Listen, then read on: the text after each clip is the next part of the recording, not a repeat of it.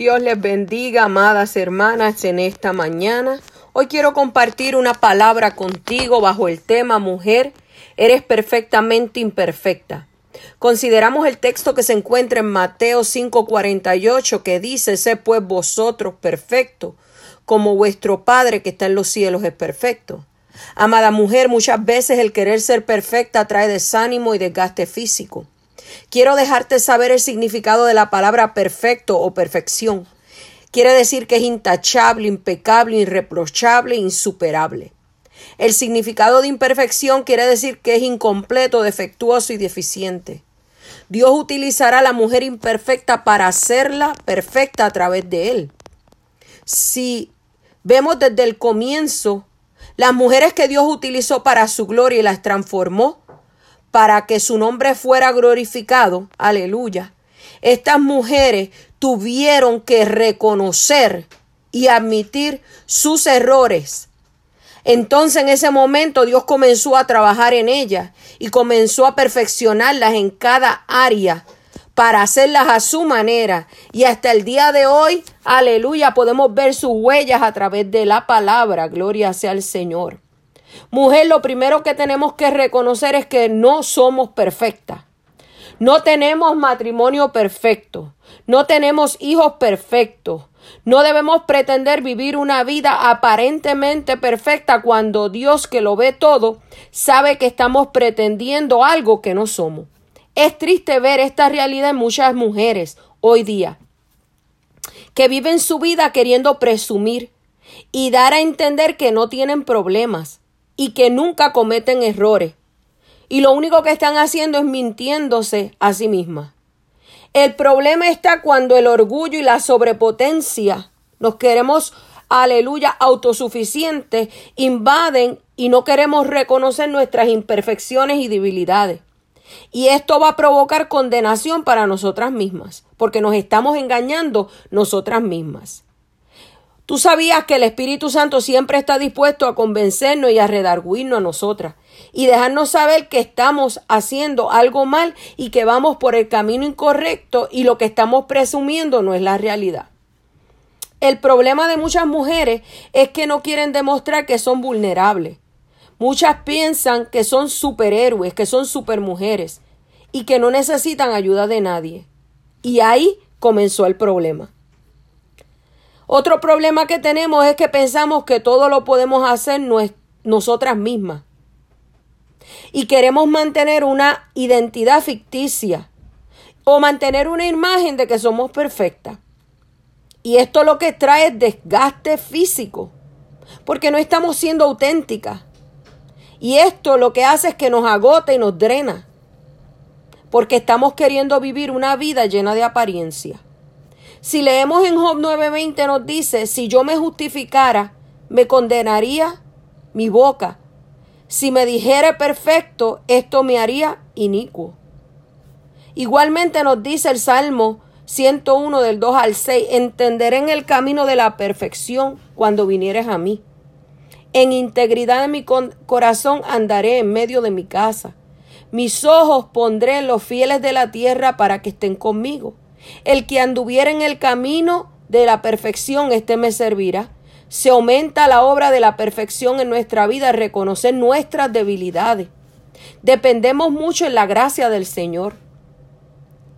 Hermano, la gracia de Dios no es algo para que tú sigas pecando. Tiene que ser una motivación para levantarte de los fracasos y volverlo a intentar de nuevo. Entender que no eres perfecta, aleluya, no es pecado. Es, aleluya, un análisis que tú has hecho a ti misma y te has dado cuenta que en realidad no eres perfecta, que la única perfección la vas a encontrar a través de Dios. Si leemos segunda de Corintios 12:9, dice, y me ha dicho, bástate de mi gracia, porque mi poder se perfecciona en tus debilidades. Aleluya. Por tanto, de buena gana me gloriaré más bien en mi flaqueza o en mis debilidades. Aleluya porque quien habita en nosotros es el Cristo Jesús. Y esto debe ser trabajo de equipo. Tú no lo puedes hacer sola. Tú necesitas del Señor.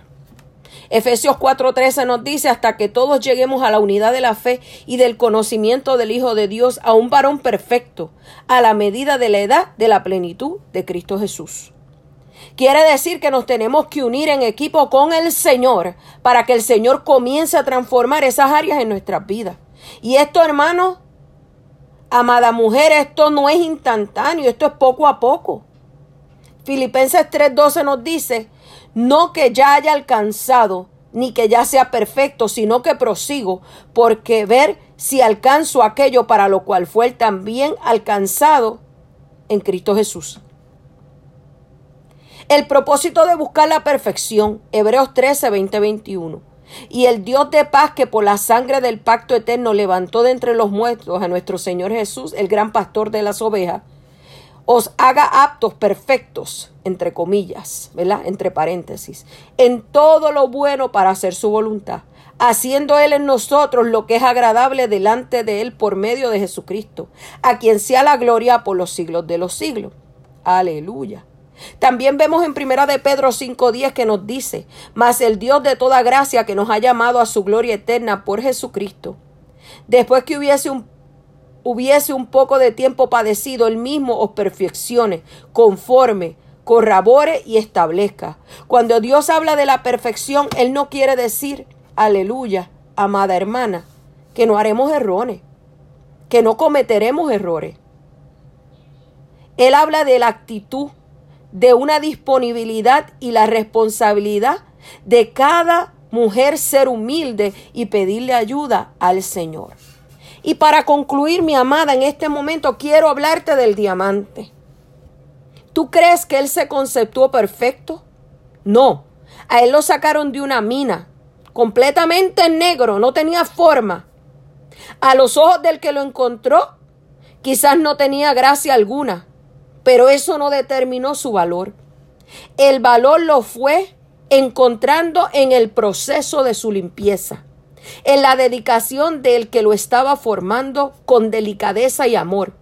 Pero el diamante nunca se reveló, porque entendió que si las manos del que lo formaba, aleluya, se detenían, el producto final nunca se realizaría dejaría de trabajar en él.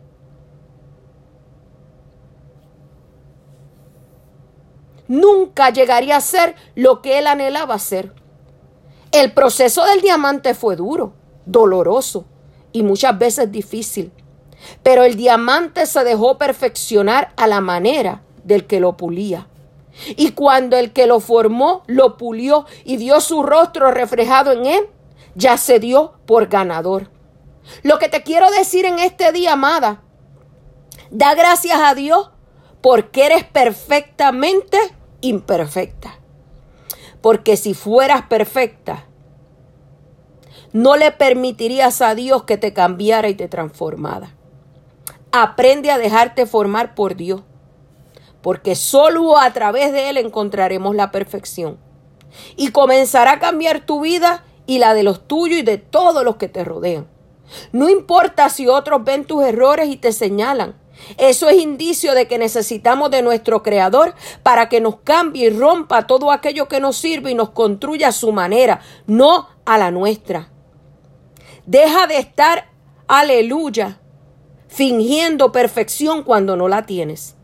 Tienes que detenerte, analizarte y, aleluya, y presentarte delante del Señor, presentarle tus errores, presentarle tus debilidades, presentarle, aleluya, que no eres, aleluya, mi alma te adora, esa persona que presume ser.